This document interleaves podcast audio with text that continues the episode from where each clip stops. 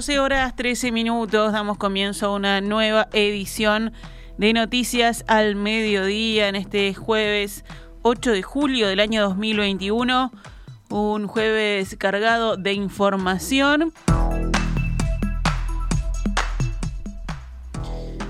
Bueno, en estos momentos se está llevando a cabo la cumbre de jefes de Estado del Mercosur, encabezada por el presidente argentino Alberto Fernández.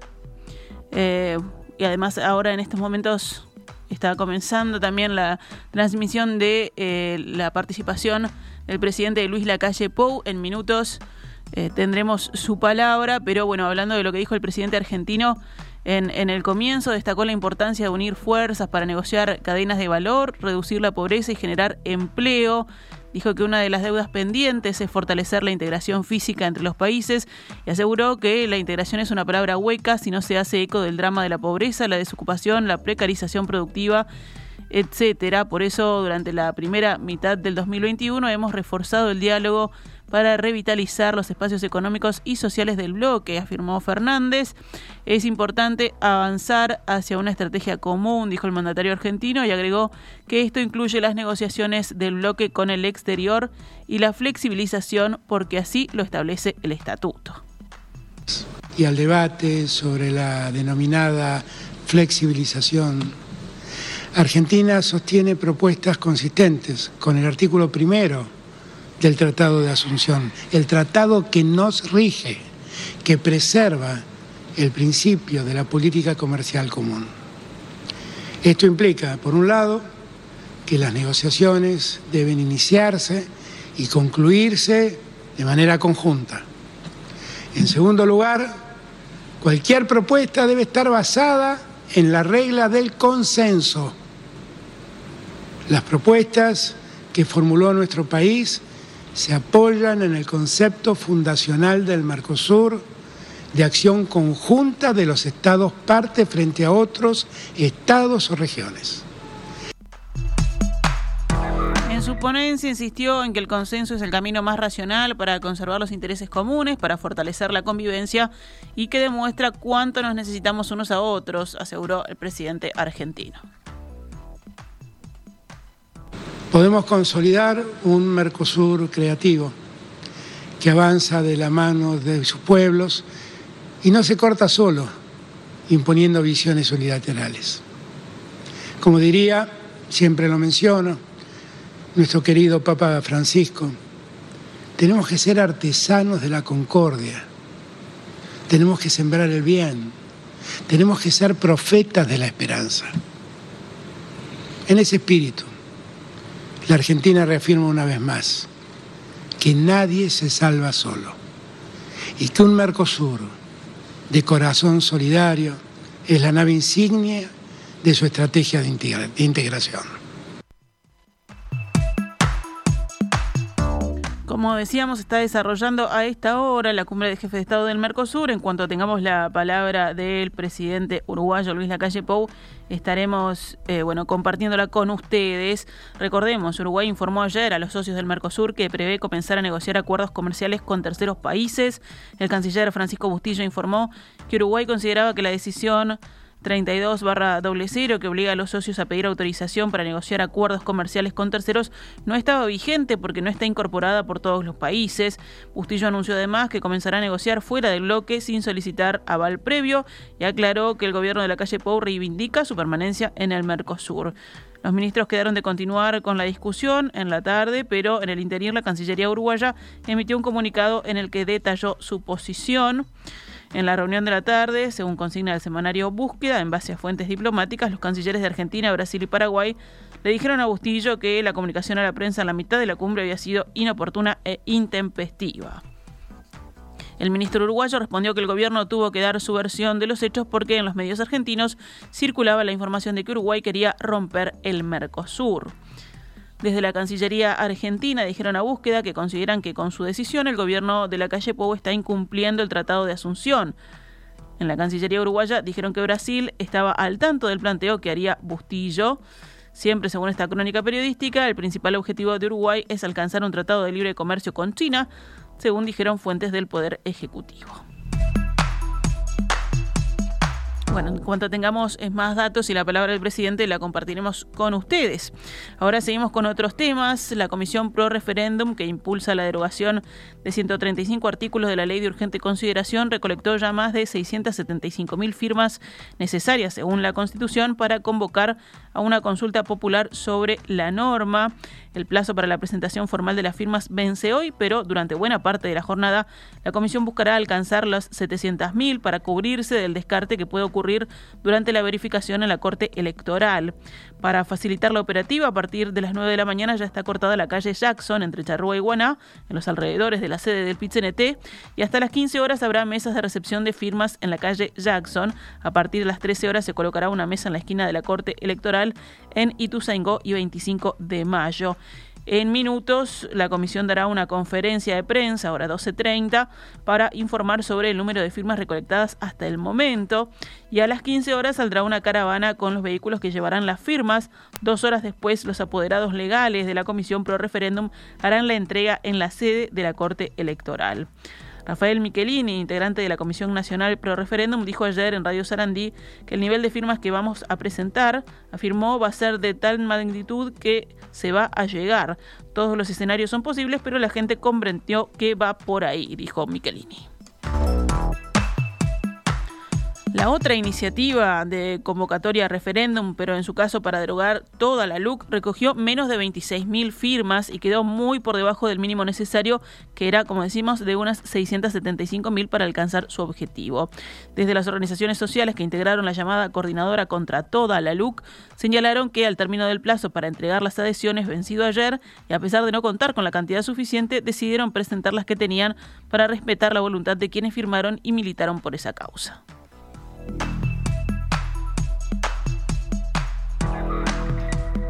Continuamos con información de la emergencia sanitaria. Los principales indicadores de la pandemia continuaron descendiendo ayer y el departamento de La Valleja bajó al nivel de riesgo amarillo que hasta ahora solo ostentaba Rivera. Ayer fallecieron 24 personas con coronavirus. Los nuevos casos detectados fueron 667 en 9.443 análisis. La tasa de positividad entonces alcanzó el 7,06%.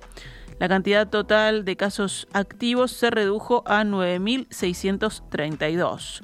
Los pacientes en CTI, que también vienen descendiendo desde hace al menos cinco semanas, son ahora 178. El índice de Harvard bajó a 22,17 casos nuevos diarios cada 100.000 habitantes en los últimos siete días, en la segunda jornada dentro del nivel de riesgo naranja. Quedan solo cuatro departamentos ahora en zona roja, que son Maldonado, Artigas, Paysandú y Rocha. Todas las personas que se anotaron para vacunarse contra COVID-19 quedarán agendadas hoy jueves, salvo las que tuvieron esa enfermedad en el último mes. Así lo indicaron al diario El Observador fuentes del Ministerio de Salud Pública y de la empresa Genexus, encargada del soporte tecnológico de la agenda de vacunación. De esta forma serán 210.000 las personas agendadas para ser inmunizadas en los próximos días con la vacuna de Pfizer. Uruguay ya tiene al 65,80% de su población con al menos una dosis recibida y al 53,09% con la segunda dosis. Y seguimos hablando de vacunación porque el anuncio de la tercera dosis anticoronavirus está próximo en Uruguay. La Comisión Nacional Asesora en Vacunación decidió ayer recomendarle al Ministerio de Salud Pública que se refuerce la protección contra COVID-19 de los inmunodeprimidos con una tercera dosis de la vacuna, según informaron fuentes del organismo del observador. La comisión recomienda que sea el médico tratante el que sugiera o no en cada caso.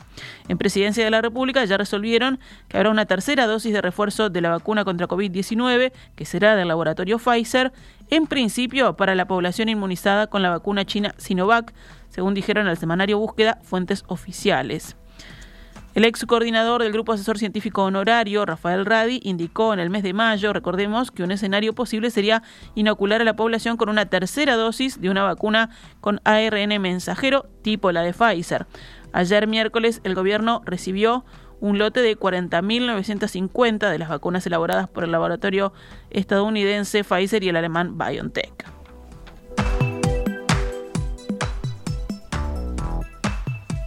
Además, recordemos, esta, en las próximas horas, esta noche, se esperan las 500.000 donadas por el gobierno estadounidense también de estas vacunas.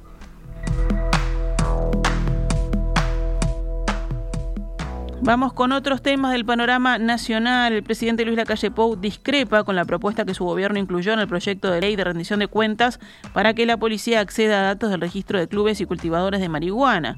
Después de que se desatara la polémica por el artículo, el presidente transmitió a su entorno, según informa hoy el semanario Búsqueda, que está en contra de la medida, reafirmó su carácter liberal y aseguró que no puede ir en contra de su propio archivo en este tema. Eso fue lo que dijeron los informantes y por lo tanto considera que esta iniciativa debe ser retirada de la propuesta. El ministro del Interior, Luis Alberto Heber, trabaja en la interna del ministerio una redacción alternativa a la disposición original, según consignó ayer el diario El País. El secretario general de la Junta Nacional de Drogas, Daniel Radío, había dicho el jueves pasado aquí en perspectiva sobre el artículo propuesto y ahora en retroceso que esto es un error y que hay que extirparlo.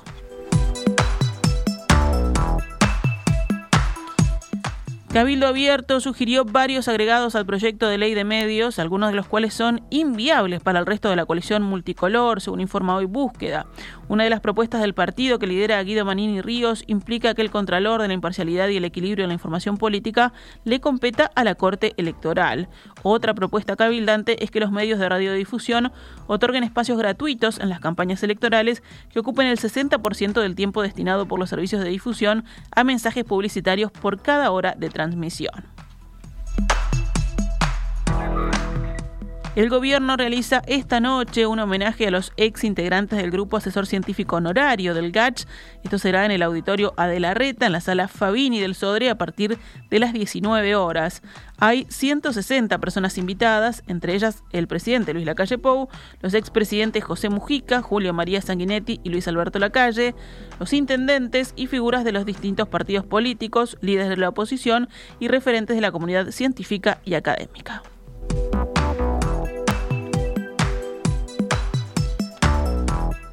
El Ministerio de Trabajo presentó ayer las pautas salariales para la novena ronda de negociación colectiva, donde se diferencian a los sectores más y menos impactados por la pandemia. Luego de una reunión del Consejo Superior Tripartito, el ministro Pablo Mieres explicó de dónde parte la propuesta para esta nueva ronda. Nosotros tenemos claro que el periodo puente ha terminado ahora el 30 de junio con este, una diferencia que significa una caída del poder adquisitivo del salario del entorno del 4.3%. Por lo tanto, este, como habíamos adelantado en oportunidad de, establecer el periodo puente, a partir de la siguiente ronda iba a comenzar un proceso de recuperación del de, eh, poder adquisitivo perdido. Para establecer los aumentos se clasifica la situación de los sectores de actividad entre los gravámenes afectados por causa de la situación sanitaria, como turismo, cultura y deporte, y los que atravesaron menos dificultades.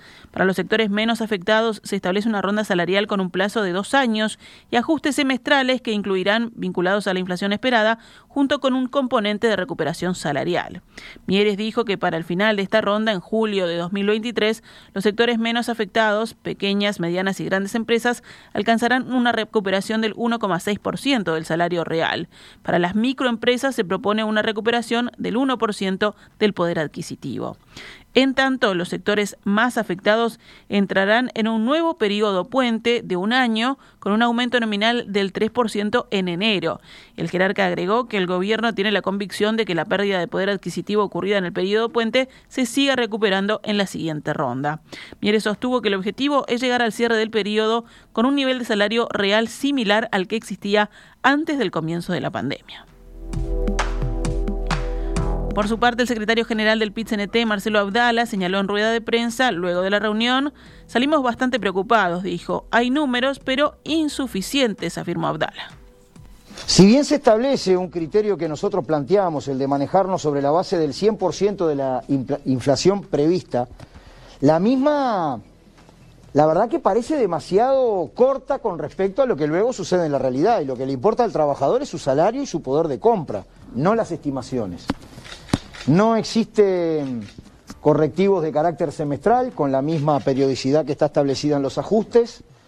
Este, es verdad que existen determinados porcentajes de recuperación, pero en la medida que la inflación prevista está tan chata y no hay correctivo semestral, también podría estar hipotecada la propia recuperación.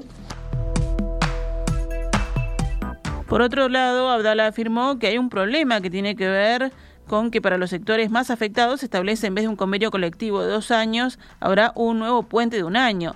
Y añadió, a partir del primero de julio los trabajadores no tienen nada y eso ahonda aún más la rebaja salarial, dijo.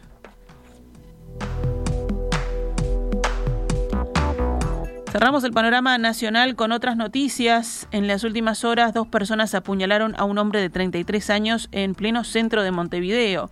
Según informa Montevideo Portal, los agresores, aparentemente en situación de calle, fueron detenidos tras el ataque y la víctima trasladada al hospital Maciel, a donde llegó en estado inconsciente. La policía logró dar con el paradero de los atacantes luego de observar el hecho, el que ocurrió en las inmediaciones de Wilson Ferreira, Aldunate y San José, a través de las cámaras de videovigilancia. Los detenidos, un hombre de 38 años y una mujer de 31, fueron puestos a disposición de fiscalía.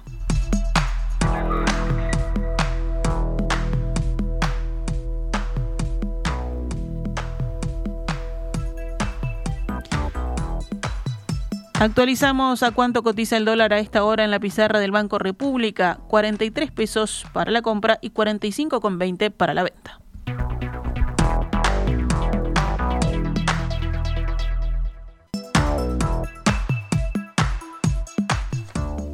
Bueno, y en estos momentos, como decíamos, está desarrollando la conferencia de prensa de la Comisión Pro Referéndum, en donde van a anunciar el número de firmas recolectados que bueno tendrán que llevar para la verificación a la Corte Electoral. Hablábamos de que continuará durante gran parte de la jornada también la recolección de firmas. Eh, bueno, vamos a, escuchar qué es lo que están diciendo ahora en la conferencia.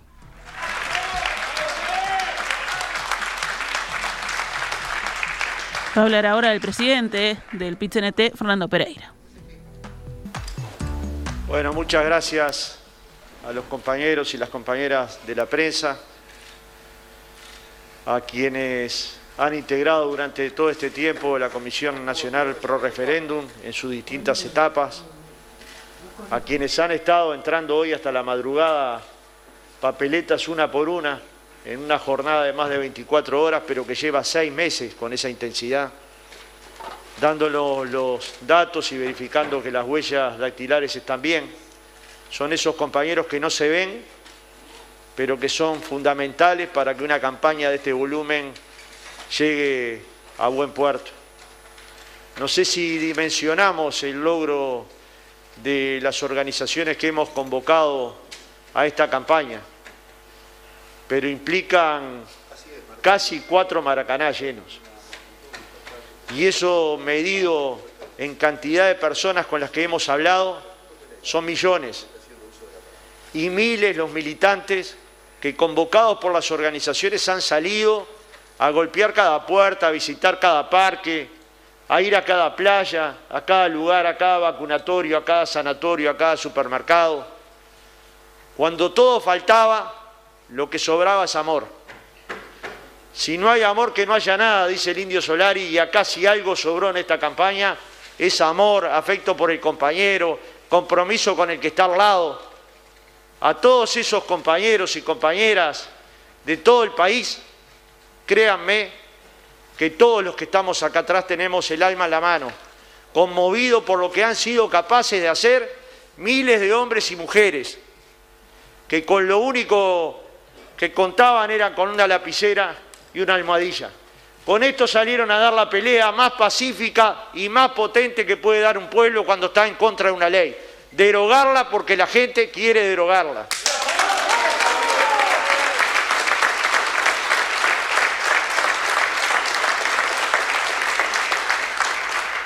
Se nos ha dicho que las organizaciones sociales estábamos solas. ¿Y dónde está la soledad? ¿Dónde está esa soledad que hemos recorrido cada lugar del país y en ningún lugar nos hemos sentido solos? En ningún lugar donde hemos visitado todos los que estamos acá y todos los que salieron, siempre nos recibieron en la casa de un compañero, nos invitaron con un plato de comida, nos invitaron a los locales sindicales y a los que no son sindicales. Bueno, y ahí estaba la palabra del presidente del PIT-CNT, Fernando Pereira, en esta convocatoria, en esta conferencia de prensa, eh, donde informarán entonces sobre el número de firmas recolectadas hasta el momento y después continuarán con esta última jornada de recolección. Recordemos que a las 15 horas este, bueno, saldrá una caravana con los vehículos que llevarán las firmas y dos horas después los apoderados legales de la Comisión Pro Referéndum harán la entrega en la sede de la Corte Electoral. Ahora sí, rápidamente cerramos con el panorama internacional. En Japón, las autoridades anunciaron que no habrá espectadores en las instalaciones de los Juegos Olímpicos de Tokio, que se llevarán adelante del 23 de julio al 8 de agosto, debido a un aumento de casos de coronavirus en la capital japonesa, según comunicó hoy la ministra de los Juegos Olímpicos Tamayo Marukawa. Hemos llegado a un acuerdo sobre que no habrá espectadores en las instalaciones en Tokio, afirmó Marukawa, al término de una reunión con todas las partes afectadas en los Juegos Olímpicos, incluyendo el Comité Olímpico Internacional. La mayor parte de las instalaciones en los Juegos están situadas en la capital japonesa, pero algunas pruebas eh, serán en otros departamentos en los que se tomarán también medidas concretas en coordinación con los organizadores. Desde el inicio de la pandemia, los Juegos de Tokio son motivo de debate y un auténtico quebradero de cabeza para los organizadores que ya tuvieron que aplazarlos en 2020 por el COVID-19 y reprogramarlos para este año. Este anuncio llega unas horas después de la decisión del gobierno nipón de poner en marcha un estado de emergencia sanitaria en Tokio desde el lunes y hasta el 22 de agosto. Este dispositivo englobará, por tanto, toda la duración de los Juegos Olímpicos. Creo que podemos organizar los Juegos con total seguridad gracias a estas medidas, declaró el primer ministro japonés.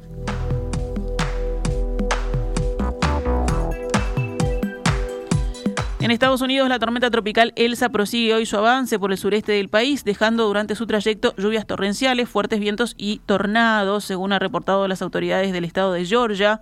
Elsa se mueve sobre Carolina del Sur con vientos máximos sostenidos a unos 65 kilómetros por hora y se ubica a 45 millas al oeste de Florence, una localidad cercana a la vecina Carolina del Norte, donde también se espera el paso de la tormenta en el transcurso del día. Según informó el Centro Nacional de Huracanes de Estados Unidos, la tormenta se desplaza con dirección noreste a una velocidad de 30 kilómetros por hora.